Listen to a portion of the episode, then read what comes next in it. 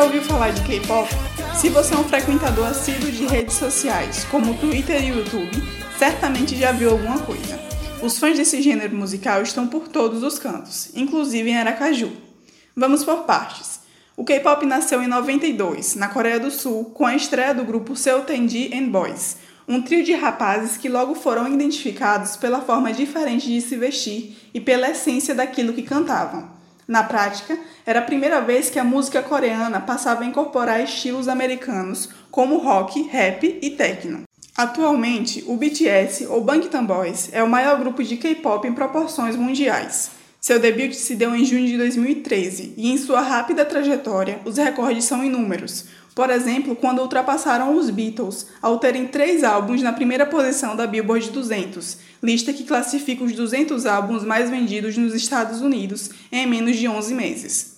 O septeto de rapazes entre 22 e 27 anos passou pelo Brasil em sua turnê mundial Love Yourself, Speak Yourself, em duas apresentações no Allianz Parque, São Paulo, nos dias 25 e 26 de maio. Em Aracaju, o ponto de encontro das maiores apresentações de K-pop é o Teatro Ateneu.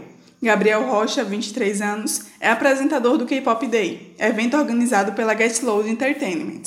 De início, o gênero se restringia somente a pequenos espaços dentro de eventos geeks, mas segundo o Gabriel, isso mudou. Conforme o K-pop foi crescendo aqui no estado, as pessoas foram indo mais e tomando mais o espaço desses eventos até que a gente resolveu fazer os nossos próprios eventos. Por mais inusitado que possa parecer para alguns, o K-pop já está tão difundido mundialmente que variações nacionais do gênero já começaram a nascer. É o chamado B-pop, ou Brazilian Pop, ritmo derivado do sul-coreano.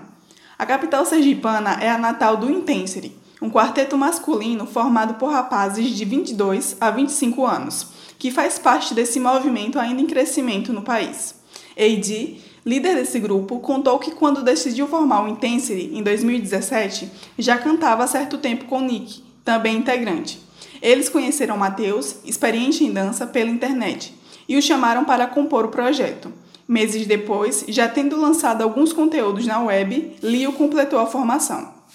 A internet ela tem sido um, uma grande ponte, né, para que a gente consiga é furar algumas barreiras, enfim, quebrar alguns muros, atravessar alguns muros, apesar de ainda ser muito difícil, porque o nosso estado ele é muito limitado, né, em termos de recurso, né, para se fazer música pop com qualidade.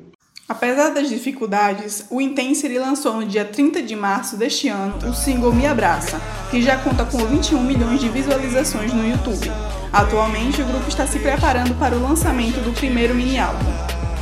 Bruna Martins para o Contexto UFES.